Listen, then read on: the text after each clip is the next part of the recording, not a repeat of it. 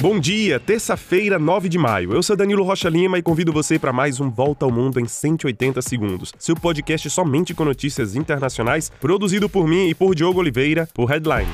Começamos com notícias da Rússia, que comemora hoje a vitória sobre a Alemanha nazista na Segunda Guerra Mundial. O dia será de desfile militar, que acaba de começar, aliás, em Moscou, e com o discurso do presidente Vladimir Putin. Mas o conhecido dia da vitória está longe daquela festa na mesma data do ano passado. Desfiles em mais de 20 cidades foram anulados por razões de segurança. Em Moscou, a famosa Praça Vermelha está fechada para o público, sob o temor de novos ataques de drones, como aquele ocorrido no início do mês e que foi descrito como uma tentativa de assassinato assassinar Putin. A verdade é que depois de 15 meses de guerra na Ucrânia, o exército russo parece não ter muito o que mostrar e celebrar. No campo de batalha, o grupo paramilitar e mercenário Wagner diz que começou a receber as armas e munições que exigiu para não deixar a cidade de Bakhmut, no leste da Ucrânia. Enquanto isso, durante a última noite, a capital ucraniana foi alvo de mais uma onda de ataques russos, com mísseis de cruzeiro. O exército ucraniano diz ter derrubado pelo menos 20 deles no espaço aéreo da cidade. Por enquanto, não há notícias de vítimas. E a capital da Ucrânia, Kiev, recebe a visita da presidente da Comissão Europeia, Ursula von der Leyen, para comemorar o Dia da Europa.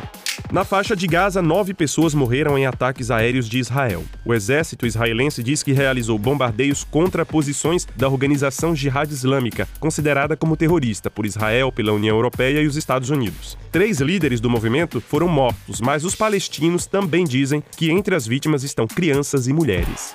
Olha, passamos agora para o Haiti. O Conselho de Segurança da ONU se diz preocupado com o aumento da violência dos grupos criminosos que tomam conta do país. A ONU aponta que sequestros, violência sexual, tráfico de pessoas e até execuções se espalham pelo país sem nenhuma ação significativa por parte da polícia, que conta com apenas 3.500 pessoas em todo o território. O secretário-geral da ONU, Antônio Guterres, pede o envio de uma força armada internacional ao Haiti.